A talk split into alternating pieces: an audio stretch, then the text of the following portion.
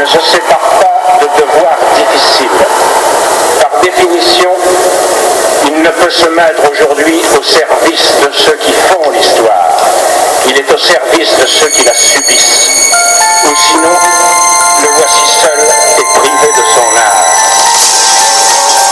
Nicolas de Marviveau, je suis très heureux de vous rencontrer. Nous sommes dans un environnement un peu brillant puisque c'est à la tricoterie que nous sommes au terme d'une euh, présentation euh, de votre maison d'édition et de euh, deux auteurs, Caroline Copé et Edith Schonkin. Vous-même, vous êtes aussi auteur, mais j'aimerais vous, soumettre à la question en ce qui concerne votre maison d'édition. Alors, la maison d'édition, c'est Éléments de langage, c'est un comptoir éditorial indépendant. Racontez-nous la genèse de, cet élément, de ces éléments de langage. Alors tout d'abord, Éléments de langage était un blog, donc quelque chose de complètement virtuel, numérique, un blog de création euh, littéraire euh, qui prenait des petites notations, des petits poèmes, des petits textes un peu plus longs. Et euh, très vite, on s'est rendu compte que le virtuel c'était très bien, mais qu'on voulait mettre la main à la pâte et donner naissance à des objets livres, car on croit encore aux livres physiques, même si évidemment le numérique est très intéressant, nous intéresse beaucoup. On a même des projets euh, de livres purement numériques, mais euh, le physique est encore quelque chose d'important. Le comptoir lui-même, ça vient euh, du local où nous travaillons, qui est un ancien bar en fait, et donc on a gardé l'idée du comptoir pour physiquement dire, même s'il n'y a plus de comptoir, il y a un bureau maintenant, mais c'était l'idée de base de quelque chose là encore de très physique et de concret. Alors, comptoir éditorial indépendant, euh, comment définissez-vous votre indépendance? C'est dans, les choix que vous faites ou c'est dans le mode de fonctionnement? Bah, c'est un peu par défaut pour être honnête, puisqu'en fait on est, on est tout seul et euh, on est quand même fier de l'être, mais on essaye de se débrouiller du début jusqu'à la fin, c'est-à-dire euh, qu'on fait presque tout tout seul, à part évidemment l'impression, on a un imprimeur ici à Bruxelles, mais sinon on fait tout à la main, maison, euh, la maquette, euh, la composition, le travail sur l'objet. Donc en fait l'indépendance vient de là, mais ensuite évidemment on veut s'inscrire dans la chaîne du livre, on a besoin de partenaires, on a besoin de montrer les livres, de diffusion, de distribution, donc on s'inscrit tout à fait dans la, chaîne du livre traditionnel. Donc euh, l'indépendance c'est parce que euh, euh, c'est presque par défaut, je dirais, c'est-à-dire qu'on s'est dit bon comment faire? Et on a mis la main à la pâte et on a commencé à créer cette petite structure avec nos petits points quoi, comme ça. Alors, dans, la, conclusion de la présentation à laquelle, euh, à laquelle je viens d'assister, vous évoquiez euh, quelques éléments de votre parcours personnel, un roman publié très jeune, et puis un séjour assez long, semble-t-il, en, Finlande, et puis retour à Bruxelles. Alors, euh, qu'est-ce que vous pouvez en dire de tout cela? Bah, c'est un parcours un peu chaotique quand on parle de carrière d'écrivain, justement. C'est pour ça que déjà que je ne prendrai pas le terme d'écrivain pour me qualifier non plus. Mais c'est vrai que c'est c'est dans le sens que c'est discontinu. Et comme je disais dans la rencontre, c'est vrai que moi je suis rentré très vite, j'ai écrit depuis tout jeune en fait et le premier roman que j'ai achevé je l'ai donné à un éditeur euh, un petit éditeur d'Aix-en-Provence euh, qui n'existe plus euh, qui, a- trouvé le texte très bon et qui l'a publié dans la foule. Donc moi je me suis dit c'est pas compliqué la vie euh, la vie littéraire euh, il suffit d'écrire on envoie les gens trouvent ça super et ça fait des livres.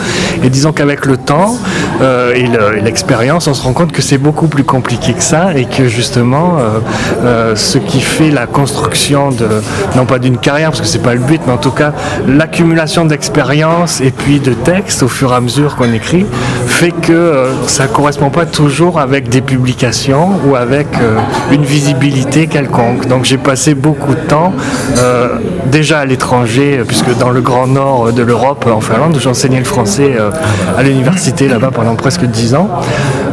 Et puis mon retour, enfin mon arrivée à Bruxelles a coïncidé avec euh, l'envie de justement créer cette, une structure véritablement euh, éditoriale pour euh, donner vie à, ces projets, euh, notamment les miens, mais aussi entouré de camarades de, de lutte effectivement, presque.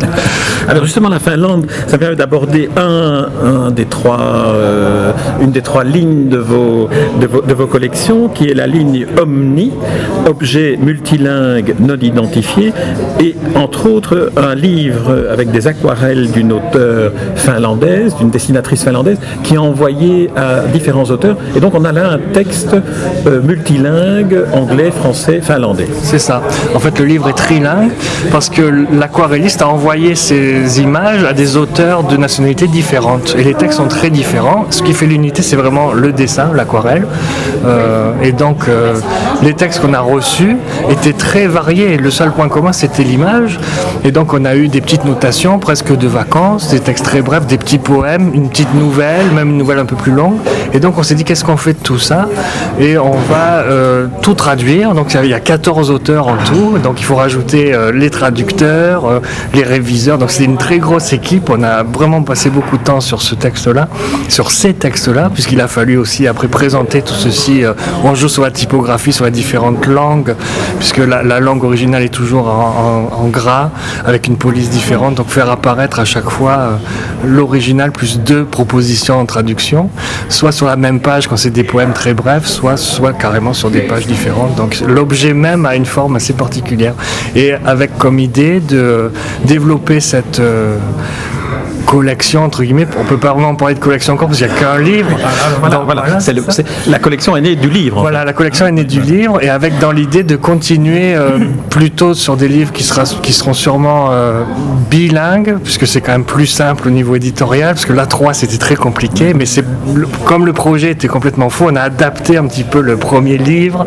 Enfin, à- trois plus la langue de l'aquarelle. voilà, plus la langue de l'aquarelle, absolument, ça fait 4, tout à fait, tout à fait. Là, on est sur un projet de, de texte, en fait, on joue aussi sur euh, l'idée de traduction, de transcréation, de comment on peut faire, et surtout là, par exemple, l'auteur qui travaille sur un projet, elle est elle-même euh, de double nationalité, elle est américaine et française, et elle écrit en français et en anglais, et donc en fait, ce ne sera pas des traductions, ce sera des textes euh, bilingues, on peut dire, euh, ce sera de la poésie érotique en plus, et illustrée avec des images d'insectes. Donc ce sera très particulier. Antomo, ça s'appellera. Donc c'est très particulier. Mais donc là, on joue sur la langue, euh, sur les langues et le rapport justement euh, original, traduction, ou est-ce que c'est deux originaux? Donc mise en question un petit peu de ces choses-là. Alors, la ligne éditoriale de base, je dirais, c'est, ce sont les OLNI, objets littéraires non identifiés, alors dans lesquels euh, figurent les, les, trois, les trois ouvrages de Caroline Copé, l'édition Kin et le vôtre. Alors, comment, comment se, se crée un livre dans cette collection C'est l'auteur qui vous envoie un manuscrit, comme dans les maisons d'édition traditionnelles, ou bien c'est vous qui, allez à la pêche? Euh, non, en fait, on reçoit. Non, c'est les auteurs qui nous contactent, euh, puisqu'en fait, même le premier, qui est le livre des employés de Jean-Philippe Convert, c'était la, création de la maison avec ce livre-là. C'est un Olni.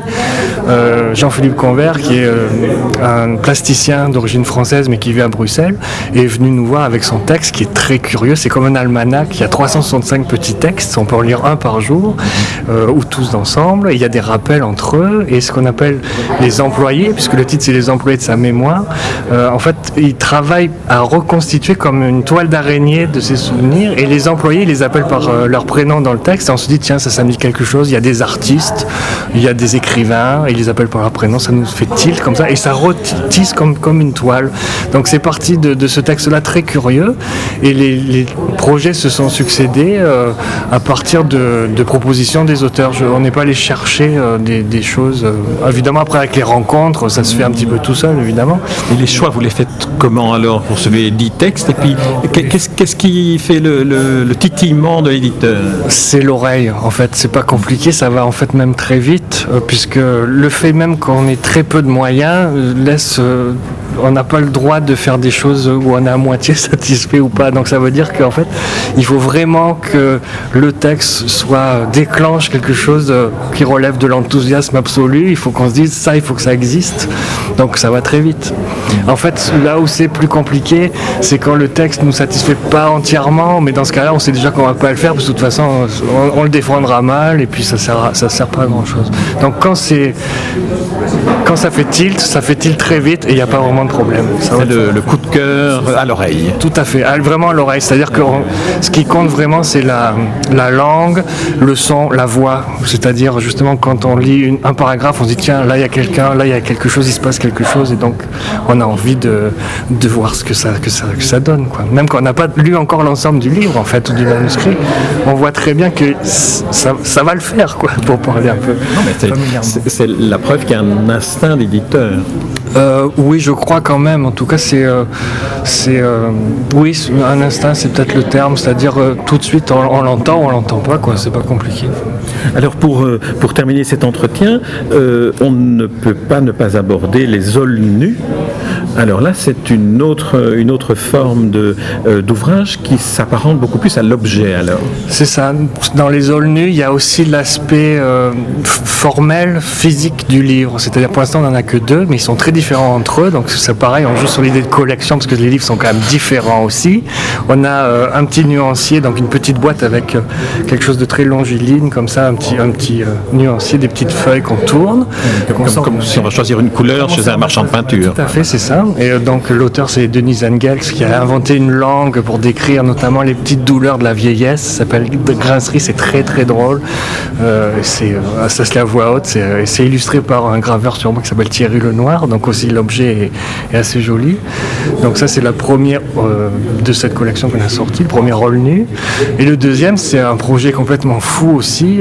Justement une des auteurs qui avait participé au livre sur les aquarelles euh, qui avait donc envoyé un des textes sur le livre de Carita, est revenu me voir euh, quelques temps après avec une carte sous le bras, Euh, la carte qu'elle avait dessinée pendant ses longues nuits d'insomnie, la carte d'un pays imaginaire avec des rues, des îles, des choses comme ça. Et en fait, ça lui a servi de point de départ pour écrire un roman qui est en fait composé en 24 chapitres et chaque chapitre correspond à un secteur de sa carte. Elle a découpé la carte en secteurs. Et euh, on s'est dit, on va faire euh, dans ce, livre-là, physiquement, reproduire la carte. Donc il y a un coffret dans lequel il y a la reproduction de la carte au format A1, donc c'est une grande carte. Et chaque première page de chaque livret, qui est comme un chapitre, reprend le segment, le secteur de la carte. Donc on peut jouer au puzzle comme ça en trop.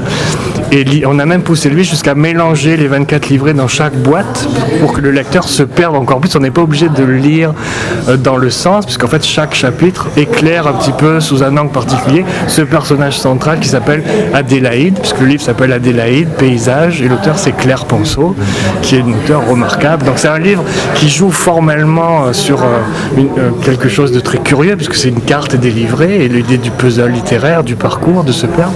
Et c'est aussi un roman quand même. Si on l'avait sorti sous une forme normale ou traditionnelle, ça serait un roman de 400 pages avec un ordre.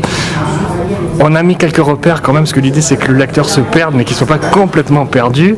Donc il y a, derrière la carte, il y a aussi une reprise dans l'ordre chronologique des titres des chapitres. Donc si un lecteur a peur de trop se perdre, il peut lire ça dans cet ordre-là, mais c'est pas ce qui est recommandé ni par l'auteur, ni par l'éditeur. Il, il vaut mieux se perdre. Il vaut mieux se perdre, c'est un peu le but. Euh, Très bien. Eh bien, euh, Nicolas de, de, de Marvivo, je vous remercie pour, euh, pour cet entretien. Alors, j'invite tous ceux qui nous écoutent à aller à la recherche euh, des Olni, Olnu et de l'Omni, puisqu'il n'y en a qu'un seul pour le moment, et de, de s'y plonger avec euh, tout le ravissement que euh, vous leur promettez. Et quand je vois votre regard pétiller, je me dis que ça doit être un beau métier que celui d'éditeur quand on le pratique comme vous le faites. Merci Nicolas de Marvivo. Merci à vous.